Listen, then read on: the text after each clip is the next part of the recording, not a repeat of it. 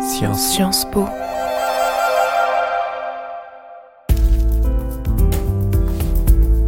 Il suffit parfois d'une voix, d'une histoire pour changer de perspective. C'est ce qu'on a pu comprendre avec Gian et Rémi dans le précédent épisode. Ils ont découvert l'engagement de l'auteur et résistant Stéphane Essel et le travail de la documentariste Flore Vasseur. Pour en revenir au banc de l'école, la semaine intensive de cours consacrée à l'écologie des premières années de Sciences Po continue. J'essaie de comprendre comment une approche nouvelle de l'écologie a pu faire évoluer la pensée des étudiants. Bienvenue dans Sans Transition, le podcast de Sciences Po consacré à la transformation environnementale. Je suis Marie Sala et aujourd'hui, je réunis Rose, Gian, Rémi et Guilhem pour leur poser une question. Si vous deviez vous mettre d'accord tous les quatre sur un enjeu fondamental lié à la crise écologique, le premier sur lequel se mettre à travailler là, maintenant, tout de suite, ça serait lequel? Je pense qu'une des problématiques euh, primordiales euh, concerne l'égalité des chances, que ce soit l'égalité des chances d'un point de vue scolaire, euh, d'un point de vue du milieu social dont on vient, mais d'un point de vue environnemental aussi. Rose a 18 ans et fait partie de la promotion des premières années de Sciences Po. Parce qu'on ne peut pas prôner l'égalité et les droits de l'homme alors qu'il y a des enfants qui naissent à l'autre bout du monde et qui vivent dans un, sur un territoire qui est menacé par les catastrophes naturelles et qui vont devoir quitter l'environnement d'où ils viennent. Donc euh, je pense que l'égalité des chances, ça s'applique aussi à l'environnement et qu'il faut qu'on agisse de ce point de vue-là. Parce qu'en fait, à partir du moment où vous dites euh, bah il n'y a rien, il faudra commencer. en fait, il faudrait qu'on nous donne déjà des bases, des raisons pour lesquelles on nous pousse à croire, à avoir espoir que ça va marcher. Parce que pour l'instant, s'engager, tu as l'impression un peu de voilà, de prendre un seau et euh, de prendre l'eau de la mer et de la rejeter ailleurs. Enfin, c'est infini. Non, mais il faut nous donner des raisons et nous donner des raisons surtout d'y croire. C'est comme ça qu'on pourra s'engager vraiment au mieux. On dirait une question toute bête. Quand Pour l'interrogation. Quand, est-ce, euh, quand allons-nous agir? Parce que nous sommes dans un paradoxe assez important, c'est que le temps presse et en même temps les, les manifestations de la jeunesse et les, les rapports, les différentes euh, sonnettes d'alarme se tirent face à une lenteur euh, administrative des choses. C'est que le temps que ça se mette en route, le climat se dégrade. Quand allons-nous agir réellement? Quand est-ce que les décisions, les idées seront prises en compte et effectives? Vous êtes d'accord? Juste une affirmation, je dirais, me dire que c'est possible à condition de faire ça. Hmm. Ah et que si c'est pas nous, qui? Ah, ça c'est joli. Bah, ça c'est affirmation, c'est excellent. Et s'il faut faire au plus vite, sur quoi donc se concentrer? Quels seraient les besoins essentiels et primordiaux à prioriser dans nos actions communes? On entend souvent les experts dire il faut se mettre d'accord sur les éléments à changer pour entamer la transition écologique. Éloi Laurent, économiste, chercheur et professeur à Sciences Po, nous répond. La question qui est euh, bah, partons des besoins humains et essayons de voir si ces besoins humains essentiels peuvent être satisfaits avec beaucoup moins de ressources naturelles. Et donc pour déterminer ces besoins humains essentiels, bah, il faut pouvoir avoir une idée précise de ce qu'ils sont et donc de ce que l'on veut et de ce qu'il y a d'essentiel. Et donc il faut se mettre d'accord là-dessus. Donc se mettre d'accord sur les besoins, c'est ça. C'est faire une démarche d'enquête sur la réalité des besoins tels qu'ils sont pour en déduire un système économique, et non pas à partir du système économique actuel pour voir si éventuellement il pourrait satisfaire ses besoins. Donc c'est vraiment faire le chemin inverse, et c'est absolument essentiel. Donc moi je comprends très bien cette idée. On a en fait dans cette question, dans cette démarche, euh, se mettre d'accord sur les besoins, les deux dimensions essentielles une fois de plus de la transition juste, quelle est la réalité et la matérialité des besoins humains actuels, et ensuite, quelles sont les procédures de justice qui nous permettent de les déterminer, de les satisfaire? Et là-dedans, vous avez la question de la coopération sociale et de la justice sociale. Est-ce que vos étudiants, au sortir de vos cours, euh, sont d'accord sur ces objectifs et ces besoins? Ils ont une idée plus claire à la fois de ce que ça pourrait être, du fait qu'on pourrait les satisfaire sans détruire la biosphère et du fait que le système économique actuel prétend les satisfaire en détruisant la biosphère, ce qu'il fait de moins en moins. Voilà, donc ils ont une idée beaucoup plus nette de la disjonction très fondamentale entre ce que prétend faire le système économique et ce qu'il fait effectivement. Et ça, déjà, c'est un très bon point de départ, parce que ça permet précisément d'avoir l'idée qu'il y a énormément de possibilités de réinventer l'avenir. Si on avait un système économique qui était très proche de la satisfaction des besoins humains essentiels et que c'était une question marginale en fait à régler, ce serait beaucoup plus difficile. Mais là, les voies d'amélioration sont tellement en fait larges et sont tellement immenses que euh, c'est vraiment il y a la place pour réinventer l'avenir.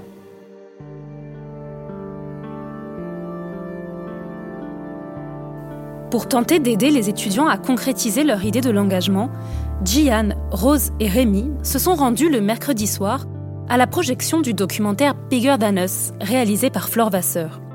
Ce, dans le cadre de la semaine de l'engagement à Sciences Po. La veille, Gian et Rémi avaient pu assister à une première intervention de la réalisatrice dans le cadre d'une conférence en hommage à la disparition de Stéphane Essel. Dans ce film, la réalisatrice suit sept jeunes aux quatre coins de la planète. Chacun réussit à faire évoluer son pays ou sa communauté pour les rendre plus justes ou plus écologiques. En les suivant dans leurs combats respectifs, comme la gestion des déchets en Indonésie, l'éducation des filles mariées de force au Malawi ou la lutte contre les gaz de schiste aux États-Unis, tous, à leur échelle de jeunes, voire très jeunes citoyens, ont réussi à changer le monde qui les entoure. Des récits impressionnants et pourtant à la portée de tout un chacun. Hello? Bonjour. Bonsoir.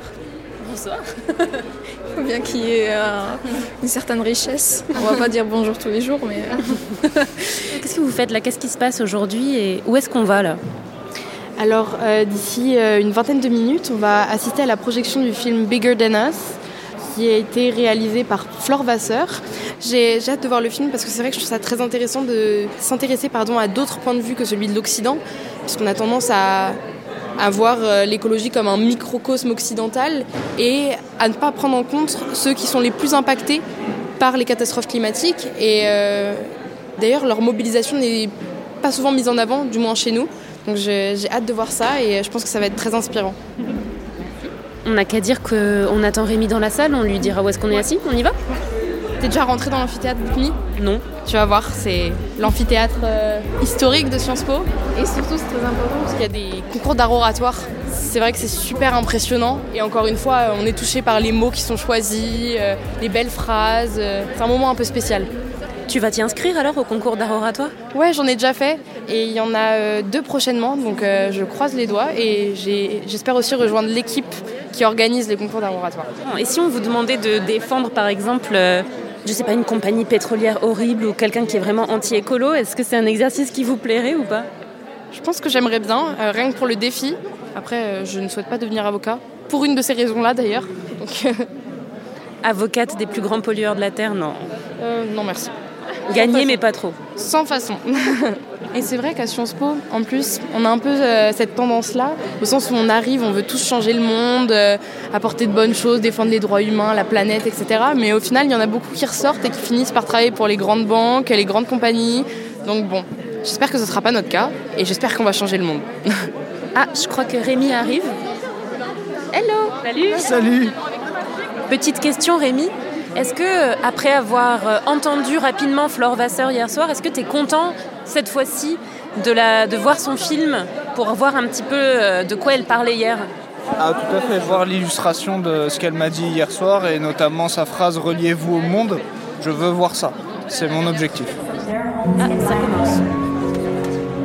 half a million people displaced just this year alone. How does that even make sense? How is that? What if that could happen? To us? To me? The good thing about this whole mess we're in is that we created it. Therefore, we can reverse it. We can change it. All it takes is a smile and a bottle of water and knowing how to say salam. And you. Le documentaire raconte le destin de ces jeunes qui, à force de détermination et de persévérance, ont fait des miracles autour d'eux. On sent dans le regard des élèves une lumière.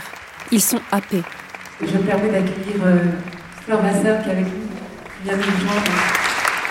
Euh, bonjour, merci infiniment euh, de m'avoir fait cette place. Je comprends un peu au débeauté. Merci à vous d'avoir répondu présent, d'être là, de ne pas bouger, de rester pour qu'on parle. Ce film est un outil, c'est un objet effectivement euh, artistique, mais c'est un outil pour lancer une conversation autour de la seule question qui compte finalement euh, maintenant, c'est maintenant qu'est-ce qu'on fait? Et vous qui euh, êtes dans ces institutions, qui comprenez ces institutions qui comprenaient aussi l'urgence de cette question, et eh bien vous voilà en train d'être soumis à plein de stimuli divers et variés, et donc vous êtes au bon endroit, et vous êtes au bon endroit pour réfléchir à votre place dans le monde.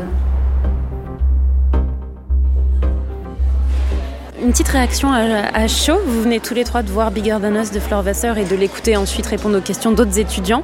Alors c'est bouleversant, j'ai pas les mots donc je vais m'arrêter là. J'ai pas trop les mots non plus. C'est inspirant. Je trouve que ça donne envie de vivre. Tout à fait d'accord. Et je pense que ce que Flore voudrait, c'est surtout qu'on. Elle a parlé de conscience à la fin, qu'on intègre le fait que maintenant c'est à nous d'agir. On n'a plus le choix. sinon, ce sera. On va sortir de la salle et j'ai pas envie qu'on oublie. Il faut en tirer les conséquences. Ça me donne envie de mener une vie pour moi et pour les autres. Et une vie dont je serais fière, pas euh, juste pour gagner de l'argent et avoir la plus belle maison et me faire les plus belles vacances en fait. Parce que c'est pas ça l'objectif. Et c'est pas comme ça que j'ai envie de vivre. Et c'est pas la personne que j'ai envie d'être. D'abord, je, pense que j'avais oublié de dire, mais j'aimerais quand même la remercier parce qu'on se plaint souvent de la génération de ceux qui nous précèdent qui n'a rien fait, mais en fait, ça vient quand même d'une personne qui a quasiment cinquantaine, si mes calculs sont bons. Et euh, comme quoi, il faut, je dirais pas peu, c'est du travail, c'est de l'engagement, c'est énorme, mais comme quoi, il suffit d'une personne parfois à motiver des milliers de personnes. Ça fait peur de devenir adulte quand on voit euh, ce qu'elle nous raconte, euh, enfin moi il y a une anecdote qui m'a particulièrement touchée, je pense euh, nous tous, quand elle nous a dit que le film avait été projeté à l'Assemblée nationale et qu'il y avait 11 personnes qui avaient assisté à la projection et que c'était des assistants parlementaires, donc même pas les députés eux-mêmes. Et c'est là qu'on se dit, est-ce que quand on vieillit, on devient totalement désintéressé, on perd espoir? Et en fait, j'ai pas envie qu'on devienne ça.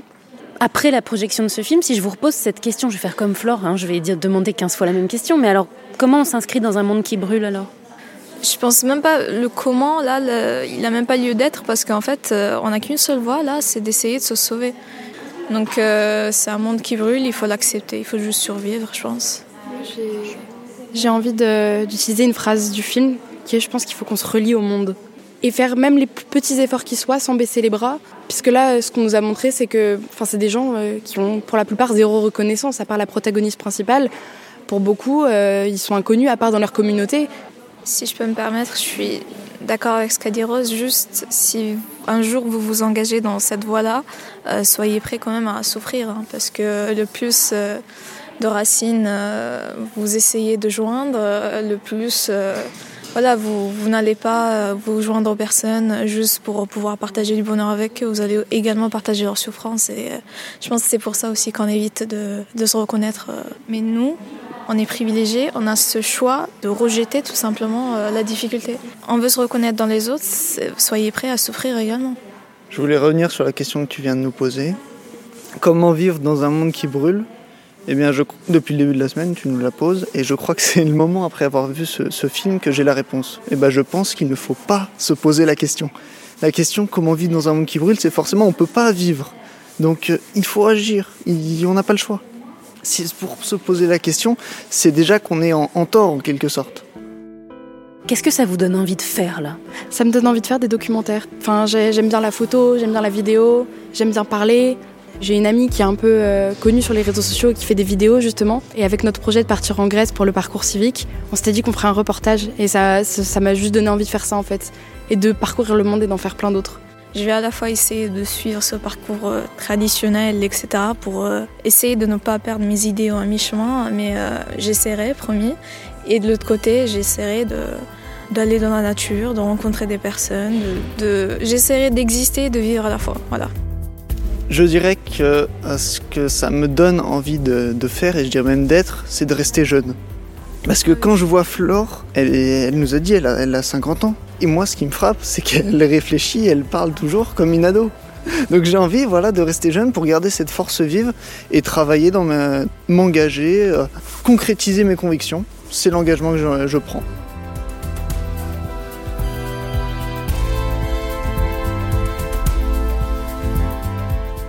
Vous l'entendez vous aussi Le déclic L'épiphanie La petite graine semée dans le cœur de nos trois étudiants? Comme quoi la puissance des histoires peut inspirer des générations tout entières. Un changement de récit et entendre ces mots, vous aussi, vous pouvez y arriver. L'espoir qui permet de passer à l'action, c'est l'objet du prochain épisode de Sans Transition.